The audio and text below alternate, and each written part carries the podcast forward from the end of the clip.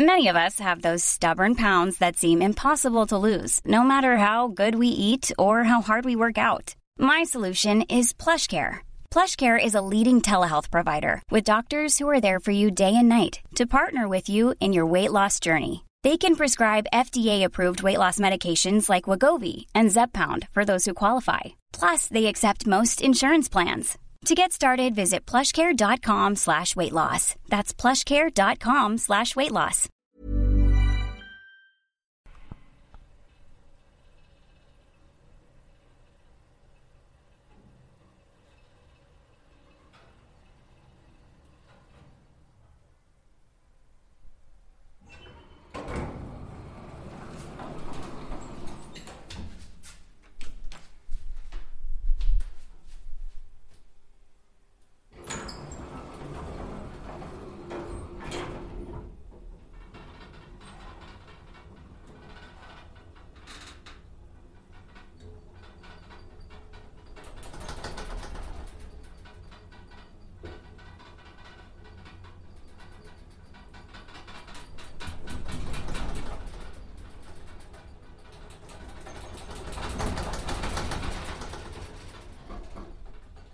Samedi 11 avril.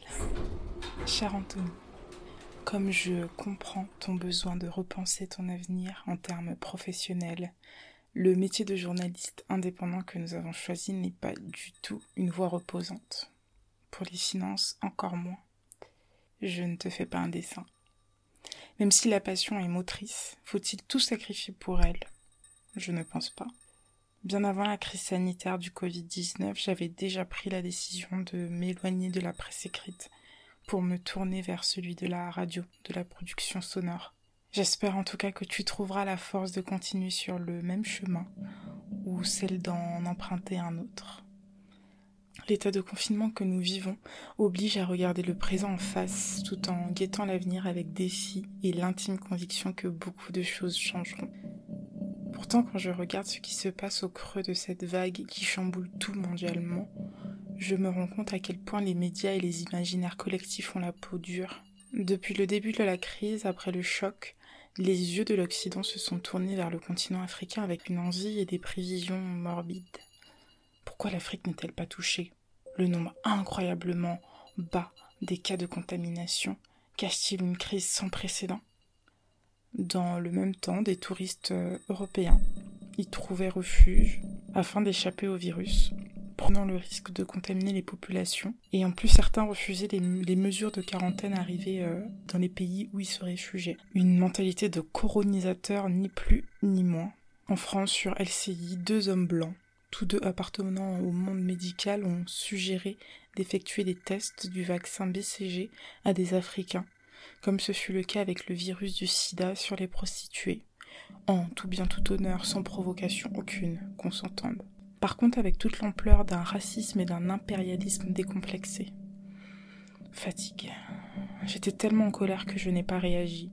J'ai juste fermé mon téléphone et je suis retournée à mes occupations. En fond, je me suis souvenu que nous étions considérés comme la poubelle du monde, que nous avions des médicaments périmés partout sur le continent, je me suis souvenu que nos corps étaient réifiés, sacrifiés à l'état de choses, à des fins de divertissement, de buts scientifiques qui n'ont de fin que le bafouement de nos humanités amoindries. Je te disais plus haut que ces temps confinés traçaient les chemins de plusieurs espaces-temps. Le passé appelle à la mémoire, espace où l'on se réfugie pour ne pas oublier et ne pas recommencer. Cet espace qui pousse à briser le silence et à crier, on a connu ça, on a vécu ceci, et plus jamais on ne le revivra. Je me suis souvenu. Jessica, que nous avions reçue dans l'épisode 31, nous partage comment elle vit son confinement et surtout ce qu'il signifie en ce mois d'avril, plus particulièrement à la date du 7 avril.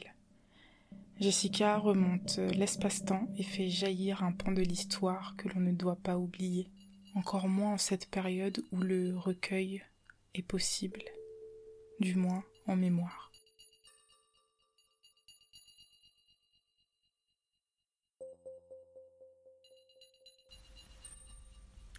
Cher journal Extime, c'est Jessica. Nous sommes le samedi 11 avril. Comme beaucoup de monde, je suis confinée dans un appartement avec mon copain qui entretient une relation amour-haine avec sa PlayStation. Ça se passe bien, je ne suis vraiment pas à plaindre. J'ai cette impression de vivre dans un univers parallèle qui des fois ne me semble vraiment pas réel.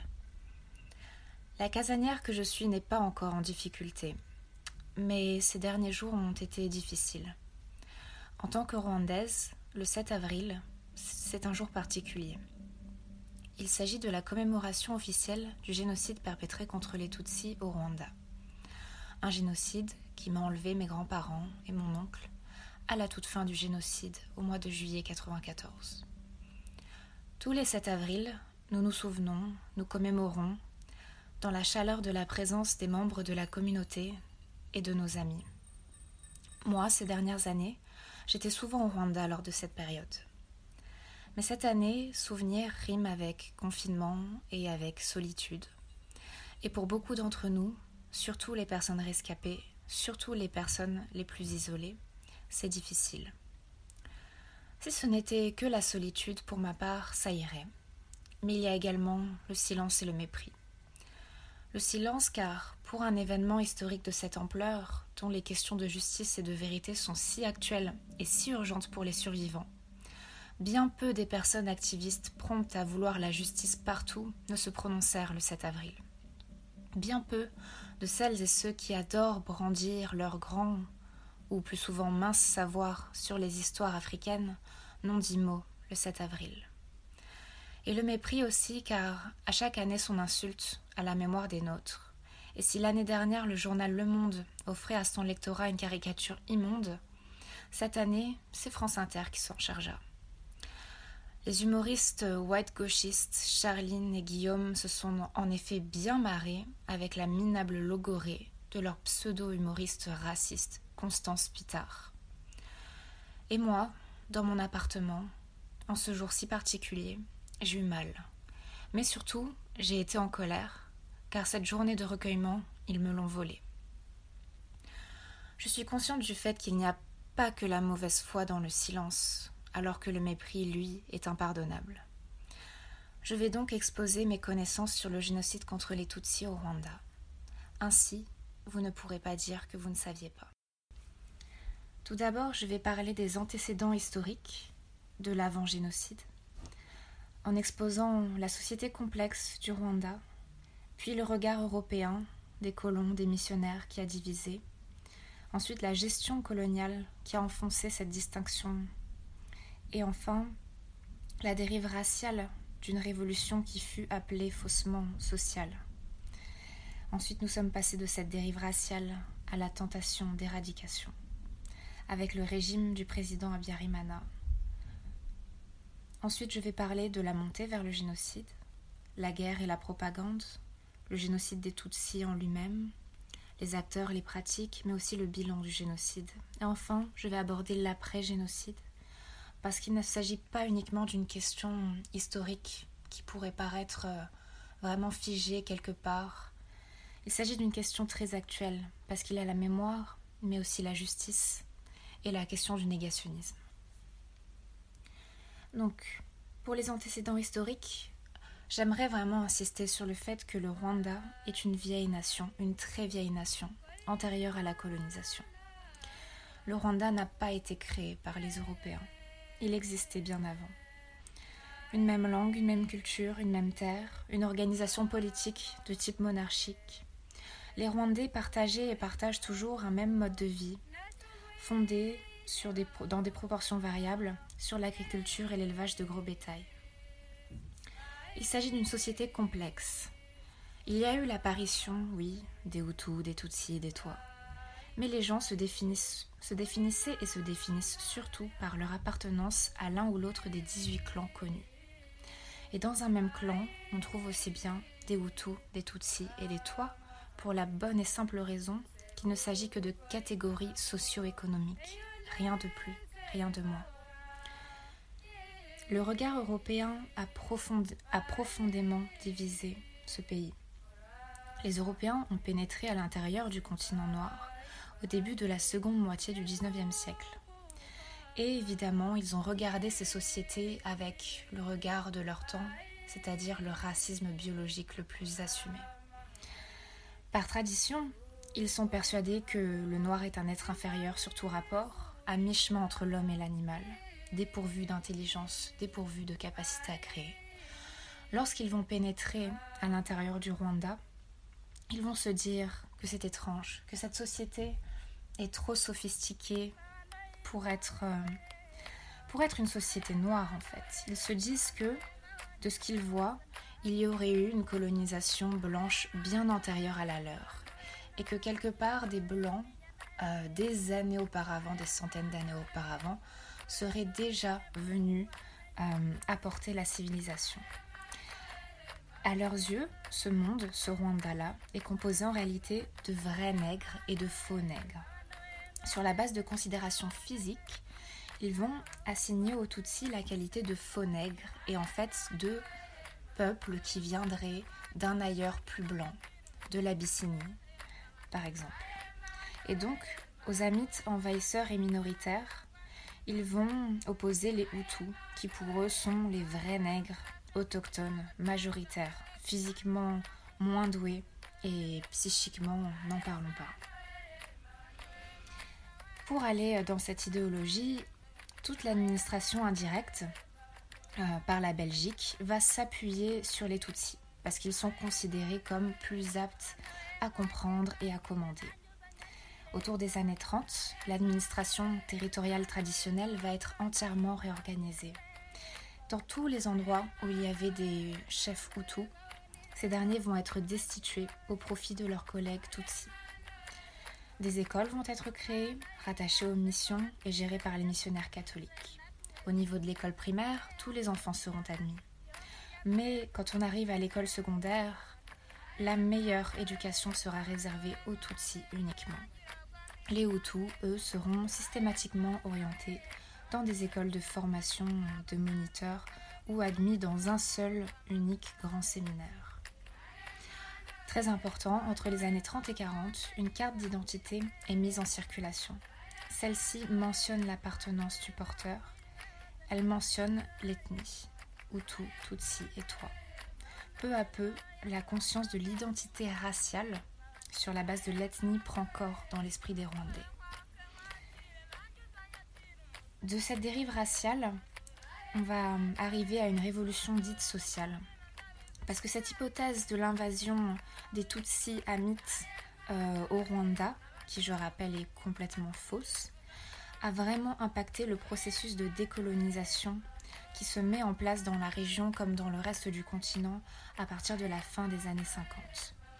En 57, les cadres de l'administration indigène, c'est-à-dire le roi et ses chefs, vont poser la question de la fin de la colonisation, de la fin de la tutelle belge. Et la petite élite Hutu va réagir d'une manière bien particulière, en réclamant une décolonisation en deux étapes. Ils vont dire, nous on veut bien être décolonisés et que les Belges partent, mais on veut d'abord que les Tutsis partent. La tête de file du mouvement, Grégoire Kaibanda, est un ancien grand séminariste.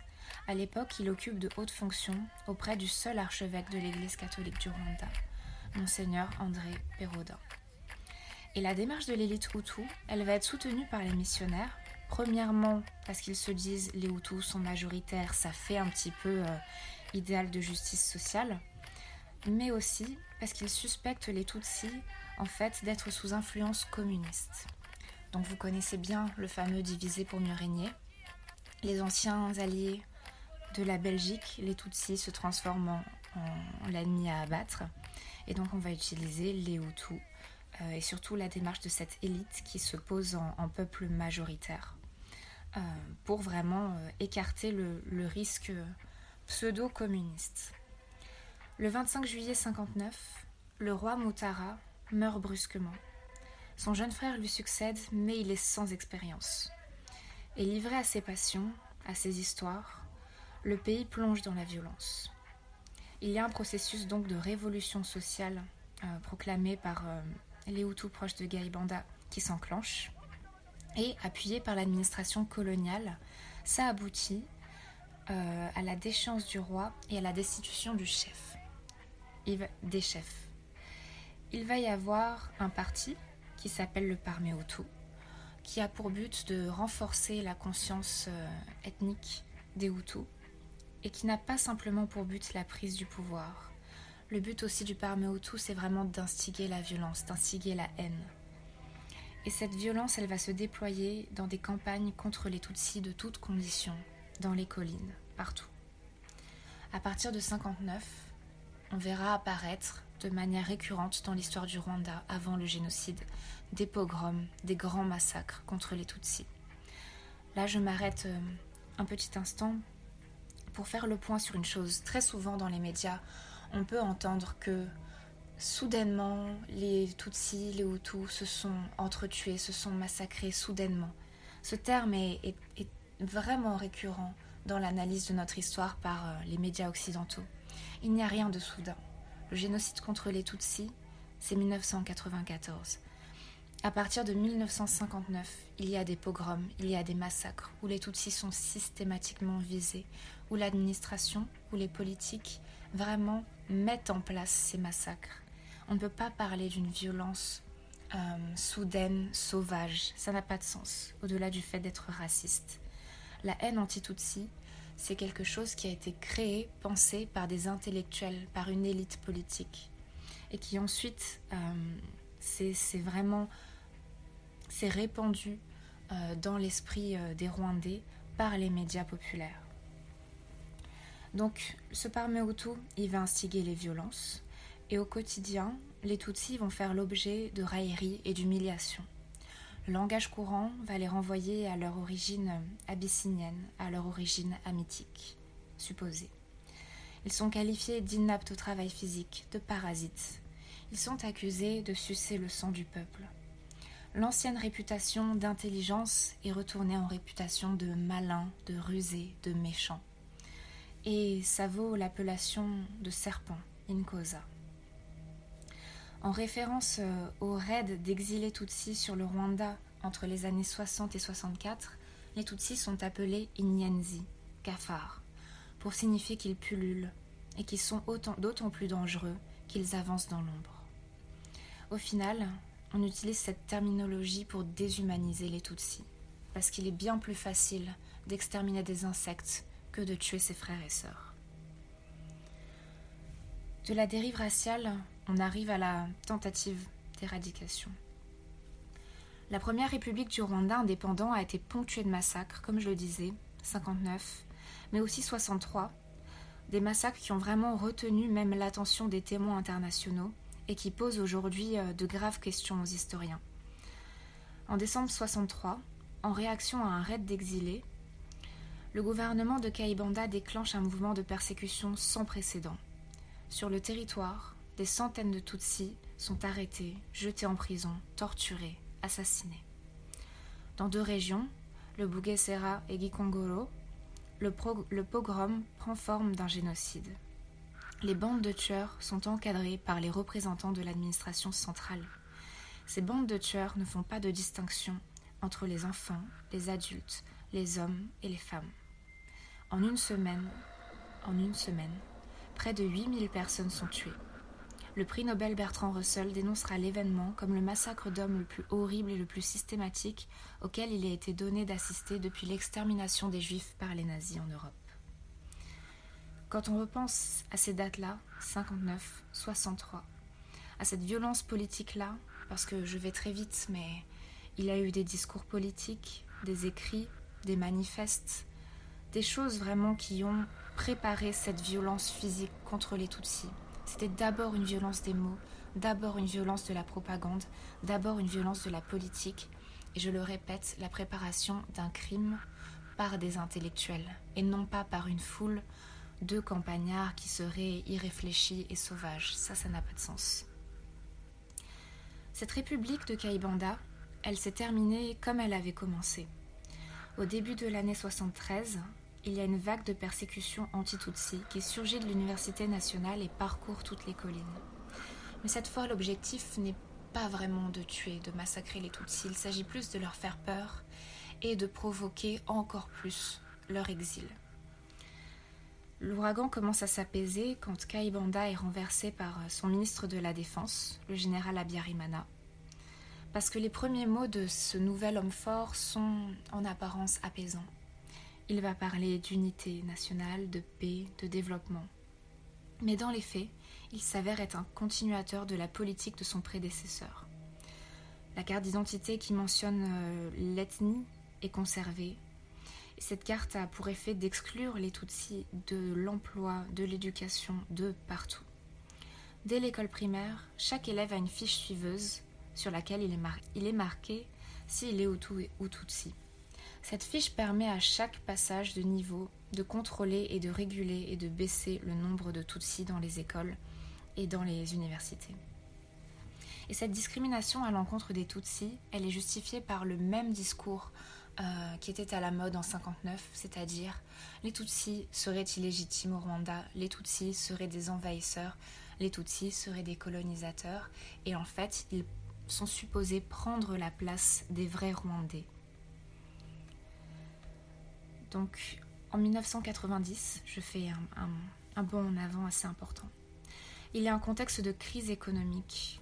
Ça, c'est vraiment une des explications majeures de la grande participation populaire au génocide. Mais il ne faut pas tout confondre, ce n'est pas la seule explication. C'est pas parce que les gens étaient pauvres et qu'ils avaient faim qu'ils se sont mis à massacrer les Tutsis. C'est vraiment ce contexte de crise économique en plus de la planification, de la participation des politiques et de l'administration au discours de haine. Donc, ce contexte de crise économique, c'est pas rien. C'est des famines, c'est des parents qui voient leur enfant mourir, c'est des vaches trop maigres qui s'effondrent, et tout ça vraiment amplifié par des affaires de corruption euh, liées au clan Abiyarimana, et surtout euh, du côté de la femme de Juvenal Abiyarimana, Agathe Kanziga, euh, dont le clan est vraiment en fait mafieux. De l'extérieur, il y a une pression des anciens exilés qui toujours demandent le droit de revenir dans la patrie de leur père. Les armes à la main, ils vont pénétrer sur le sol rwandais par la frontière nord. C'est ce qu'on appellera la rébellion du Front patriotique rwandais. De l'intérieur, euh, une partie de l'élite commence à réclamer l'ouverture démocratique. Une partie de cette élite Hutu demande réellement la fin des discriminations ethniques et régionales. Donc théoriquement, les Rwandais sont prêts à se réconcilier.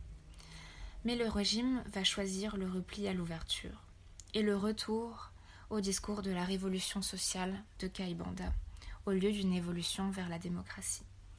En fait, le régime d'Abiyarimana est en train de tellement mal gérer les affaires du pays et est en train de prendre des pressions de, de toutes parts qu'en fait il va décider de revenir à un discours raciste et racialiste extrême pour essayer de, faire cache-misère, en fait, de faire en sorte que la population voit en les Tutsis le bouc émissaire et non pas en sa mauvaise gestion du pays. Cette montée vers le génocide se déploiera comme une mécanique qui va réellement casser les liens entre Hutus et les Tutsis. Comme je le disais, les campagnes de diabolisation reprennent, la déshumanisation, et aussi on met en place les organes d'exécution des meurtres. Dès le mois de novembre 90, les Tutsis sont accusés de comploter contre le Rwanda et contre toute la région d'Afrique centrale. Il faut bien écouter ici car c'est très important. Cet acte d'accusation, c'est un condensé de clichés anti-Tutsis qui circulent dans le pays depuis le début du XXe siècle. Les Tutsis seraient étrangers, les Tutsis auraient un complexe de supériorité, un désir atavique de dominer, une propension au mensonge et au crime. Et en fait, ce procédé y rappelle la fabrique et l'usage des protocoles des sages de Sion. Pour la propagande, il y a des acteurs très importants. La préparation au génocide est animée par deux médias. Le journal Kangoura, qui émet de mai 90 à mars 94, et une radio, la RTLM. Cette radio qui a surtout animé l'exécution du génocide. Et leur contenu est de trois ordres. Premièrement, la primauté à l'appartenance ethnique. Avant d'être rwandais, ces médias rappellent constamment qu'on est Hutu, Tutsi ou toi. Le but est réellement de renforcer la conscience ethnique. Ensuite, ils rappellent aux Hutus qu'il faut se mobiliser contre le péril que pourraient représenter les Tutsis. Les Tutsis sont toujours accusés d'organiser un complot, de planifier la prise du pouvoir et surtout de vouloir massacrer les Hutus. Et enfin, il rappelle toujours la déshumanisation des Tutsis. Les Tutsis ne sont pas des êtres humains, ce sont des cafards, des cancrelats, des serpents, des singes, des chiens. Cette propagande, elle est exprimée dans un langage vraiment particulier, caractérisé par la violence, une violence exaltée, une violence magnifiée, doublée d'indécence et de grossièreté. Et en dehors de la virulence radicale du vocabulaire, il y a le conditionnement par la méthode. On fait comprendre dans toutes les collines, dans tous les villages, que si les Hutus ne font pas quelque chose, les Tutsis vont les massacrer. Et cette haine est nourrie d'annonces incessantes de, pseudo-attaques finales imminentes. Ensuite, pour comprendre euh, le, cœur de notre histoire, il faut revenir à la définition du génocide en fait. Parce que le génocide, moi j'ai toujours beaucoup de mal euh, avec par exemple les débats sur Twitter, sur Facebook, sur les réseaux sociaux, sur les génocides, avec notamment euh, les réseaux panafricains euh, des coloniaux. Parce qu'on met génocide à tout va. Et on enlève le terme de génocide au génocide contre les Tutsis. Ça, c'est vraiment quelque chose de récurrent. Alors, je vais juste rappeler ici qu'on ne dit pas génocide contre les Tutsis juste pour dire que notre histoire serait plus triste, plus importante euh, que les autres histoires. Il s'agit de précision juridique, il s'agit de justice internationale. Et en fait, le terme de génocide, s'il est apparu, c'est vraiment pour punir de manière différente euh, les personnes qui l'ont préparé et qui l'ont commis. Parce qu'il s'agit tout simplement d'un crime commis par un État. Et en ça, ce n'est pas rien. Donc le génocide, c'est l'un des quelconques actes commis dans l'intention de détruire tout ou en partie un groupe national, ethnique, racial ou religieux comme tel. Et les juristes et les historiens s'accordent sur le fait que pour qu'un génocide ait lieu, il faut vraiment la planification et l'exécution par un État. Parce qu'il est impossible de perpétrer un génocide sans l'administration, sans la gendarmerie, sans l'armée, sans un corps politique. Au Rwanda, il a fallu préparer la propagande, l'instiguer partout. Il a fallu acheter des armes, les répartir, les donner aux militaires, aux chefs de milice, coordonner tout ce petit monde, parler aux responsables politiques, aux professeurs, aux médecins. Ce n'est pas quelque chose qui aurait pu se faire simplement avec un groupuscule qui obtiendrait même tout le pouvoir et, et, aussi l'argent. C'est un crime perpétré par un État, c'est pour ça que les termes sont importants. Génocide, génocide contre les Tutsis. Donc l'événement qui va mettre le point de départ au génocide, ce qui n'est pas un déclencheur, parce que très souvent on entend que c'est le déclencheur, mais moi je parle de l'événement. Point de départ, c'est l'attentat en fait du 6 avril au soir 94 contre l'avion du président Juvenal Abiyarimana. En fait, cet attentat, il a été commis par les extrémistes Hutus, qui ne supportaient pas que euh, leur chef commence à céder et commence à vouloir réserver des places au FPR, aux Tutsis, dans l'armée, dans l'administration, dans la politique. Parce qu'Abiyarimana revenait des négociations euh, d'Arusha, des accords de paix, et en fait il était prêt, avec toute la pression qu'on lui mettait sur le dos, à lâcher ça, à lâcher du pouvoir, à lâcher des places. Et depuis dix mois, les extrémistes avaient réussi, par le mensonge, la propagande, la violence, l'intimidation, à empêcher cette mise en œuvre des accords de paix. Donc cette disparition, pour eux, c'est d'une pierre deux coups. Premièrement, ils se débarrassent d'un chef d'État qui, désormais est trop faible pour eux, qui allait lâcher. Et deuxièmement, ils peuvent mettre sur le dos des Tutsis ce crime spectaculaire. Imaginez, après toute cette propagande où on a annoncé à la population que les Tutsis allaient venir les tuer, un, missile sol-air abat dans dans le ciel de Kigali l'avion du président. Aussitôt après cet attentat, les barricades sont érigées. Et les éléments de la garde présidentielle vont entreprendre une tournée meurtrière. Sont d'abord visés les personnalités politiques connues pour leur opposition au régime du président défunt, ou qui auraient pu contenir la violence et maintenir la paix. Donc par exemple, la première ministre, qui était vraiment une personnalité modérée, va être tuée avec son mari le 7 avril au matin, ainsi que les dix casques bleus belges affectés à sa garde. L'assassinat des dix casques bleus belges n'est pas anodin, dans le sens où il s'agit d'un message des génocidaires aux Occidentaux. Ne restez pas là, ne mettez pas le nez dans, nos affaires, sinon vous allez voir ce qu'il va se passer. Et ce message va être plus qu'écouté par les Occidentaux. Donc cette première ministre meurt, et à la suite de cet assassinat spectaculaire des casques bleus belges, tous les expatriés vont être évacués. Très vite, le pays va s'embraser. Sur les collines, les Tutsis sont attaqués à leur domicile, par les voisins Hutus ou bien par les bandes de jeunes qui courent dans tous les sens, alcoolisés, drogués, en vociférant des menaces d'extermination. Contre les Tutsis, bien sûr, qu'ils accusent d'avoir tué leur président. Dans certains cas, les responsables politiques ou administratifs incitent les Tutsis répartis dans des petits refuges ou sur les collines à se regrouper dans des centres sportifs ou scolaires, sous prétexte qu'il serait plus facile d'assurer leur sécurité. Donc les maisons des Tutsis sont incendiées, les biens sont pillés, ceux qui tentent de protéger leur famille et leurs propriétés sont exécutés. Prenant la mesure du danger, les Tutsis vont bien sûr abandonner leurs habitations et se retrouver en grand nombre dans ces lieux prétendument refuges, les églises, les bureaux communaux. Cependant, alors que en 59, en 63, ces lieux-là étaient vraiment des lieux de protection, où les Tutsis pouvaient se réfugier lors des massacres, là ça va plutôt se transformer en piège. Et c'est ça qui va rendre l'extermination des Tutsis aussi terriblement efficace en fait dans les trois premières semaines du génocide. Parce qu'en 94, on parle de plus d'un million de Tutsis exterminés en trois mois, mais en réalité, la grande majorité des assassinats ont lieu les trois premières semaines. Concernant les acteurs, les pratiques, les plus visibles des acteurs sont ceux qui au quotidien ont manié la machette. Ce sont les populations civiles. C'est l'implication de tous qui a permis d'extraire les Tutsis de tous les coins du pays où ils vivaient dispersés parmi les Hutus.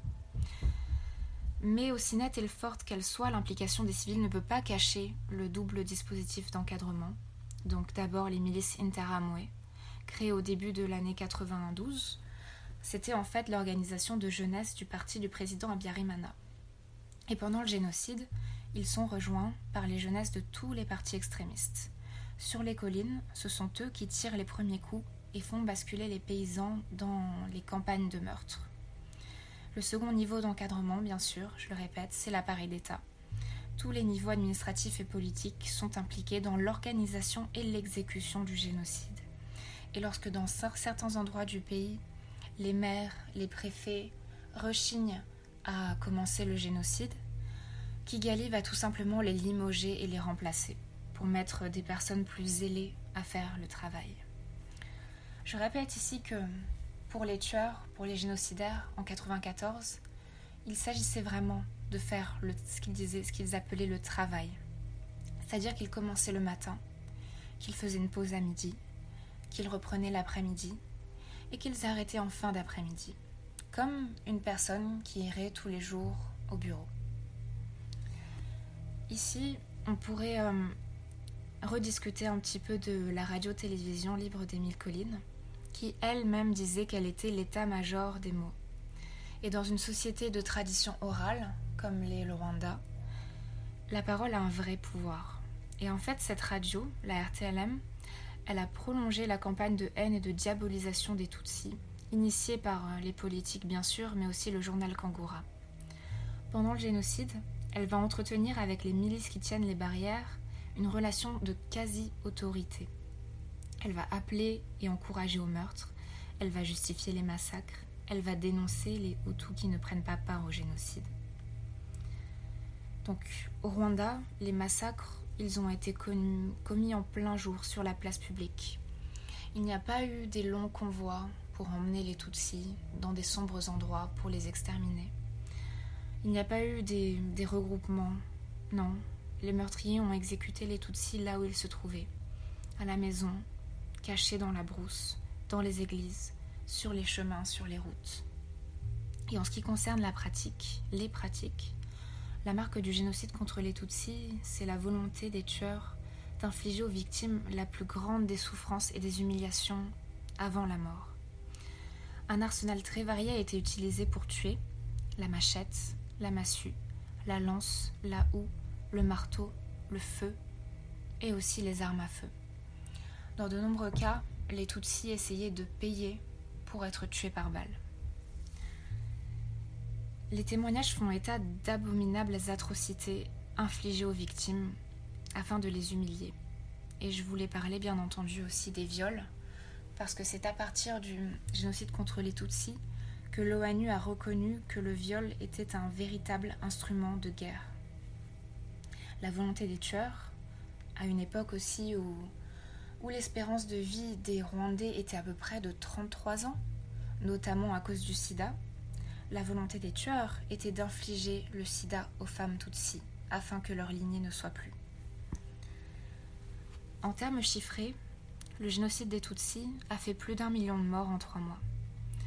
Il a produit d'immenses souffrances, la souffrance des enfants dont les parents ont été tués, celle des femmes qui ont subi les viols, et aussi la souffrance de toutes ces personnes qui ont le souvenir traumatique des scènes de violence. Sur le plan physique, le corps des rescapés est perclus de blessures pas ou mal soignées. Il y a ceux qui ont perdu une jambe, un bras, la vue, l'ouïe, qui ont le visage balafré.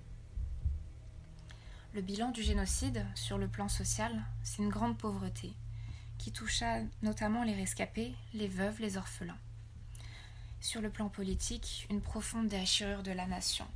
À travers le génocide, l'ancienne distinction entre Hutu et Tutsi a touché le point ultime de différenciation, impliquant un refus radical de vivre ensemble.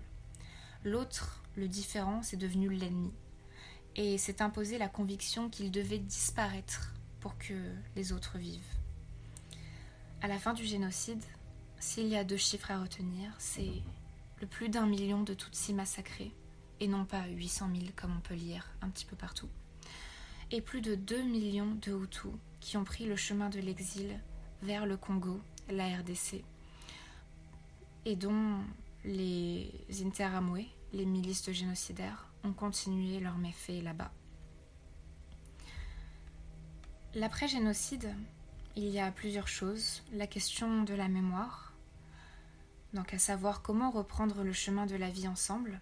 C'est pourquoi les Rwandais ont décidé de ne pas oublier et d'instituer cette journée le 7 avril euh, comme la journée de la mémoire, qu'il est aussi dans tous les pays du monde normalement. Et à côté de cette journée de, la mémoire, il y a bien sûr les actions de nos associations, l'éducation, les conférences scolaires, les visites dans les musées, toutes ces choses-là. Il y a aussi la question de la justice, qui, comme je le disais au début, est une question très actuelle. Au Rwanda, rendre la justice au lendemain du génocide, ça paraissait comme la seule manière d'en sortir et en même temps se poser la question de quoi faire l'écrasante majorité de la population avait participé au génocide. Depuis 1959, tuer un Tutsi ou s'approprier ses biens était considéré comme des actes révolutionnaires pouvant être rétribués mais jamais sanctionnés. Mais en même temps, la justice, ça apparaissait comme quelque chose d'improbable. À la fin du génocide, lorsque le FPR a finalement libéré seul le pays du génocide, il n'y avait plus rien. Il n'y avait plus de pêcheurs, il n'y avait plus de médecins, il n'y avait plus d'administration. Les coffres des banques avaient été vidés par ceux qui avaient fui euh, au Congo, au Zaïre. Alors la justice, il n'y avait même plus de juges, même plus de, de clercs, enfin. Tout le, personnel de la justice avait été tué ou se trouvait tout simplement par peur dans les camps de réfugiés.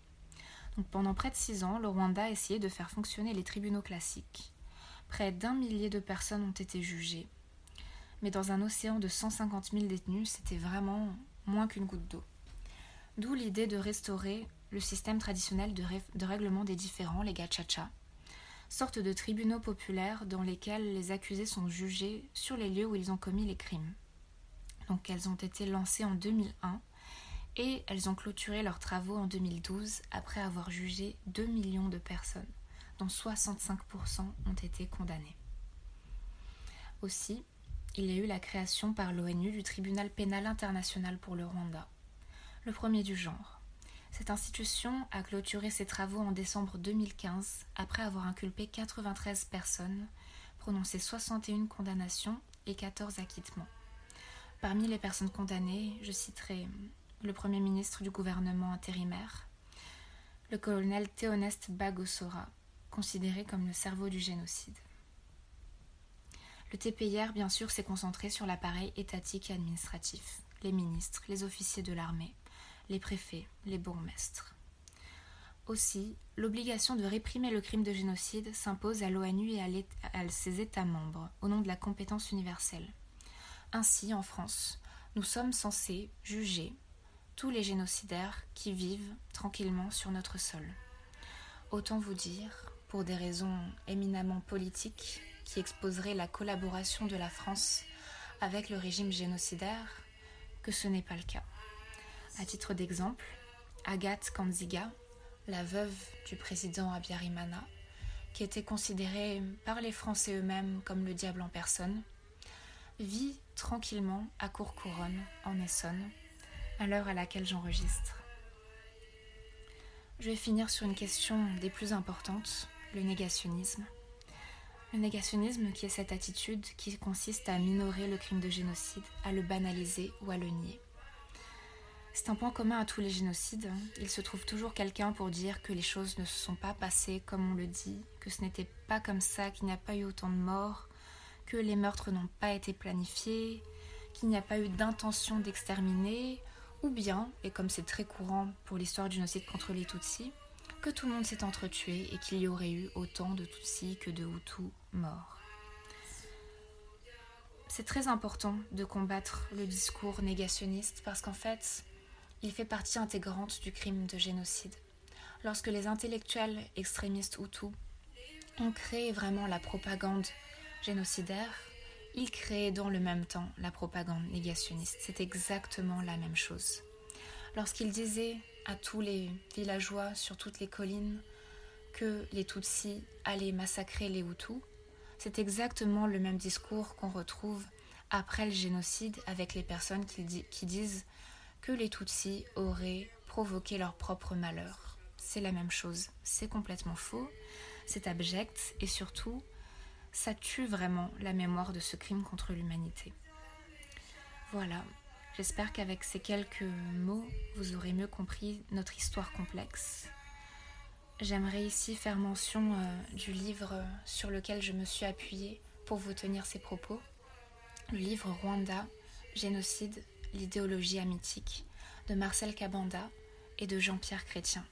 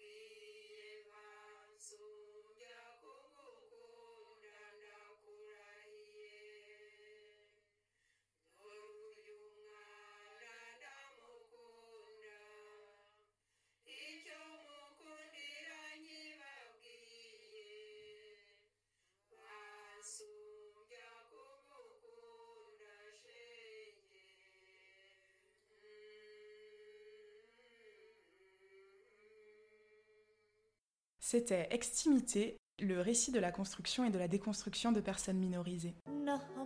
Un podcast natif indépendant créé par Douce Dibondo et Anthony Vincent, à retrouver un dimanche sur deux sur Apple Podcast, Spotify, Deezer, Castbox, Google Podcast et tout plein d'autres plateformes d'écoute. Pour nous soutenir, un lien PayPal se trouve en description pour nous faire des dons afin que l'aventure continue. Pensez à parler d'extimité autour de vous, nous laisser un avis et 5 étoiles sur Apple Podcast. Et enfin, nous suivre sur nos réseaux afin de suivre toutes nos actus. Merci. Le générique était un extrait du morceau Tonabi de l'artiste Persian Empire. Hey, it's Paige DeSorbo from Giggly Squad. High quality fashion without the price tag. Say hello to Quince. I'm snagging high-end essentials like cozy cashmere sweaters, sleek leather jackets, fine jewelry, and so much more. With Quince being 50 to 80% less than similar brands. And they partner with factories that prioritize safe, ethical, and responsible manufacturing. I love that. Luxury quality within reach. Go to quince.com slash style to get free shipping and 365 day returns on your next order. Quince.com slash style.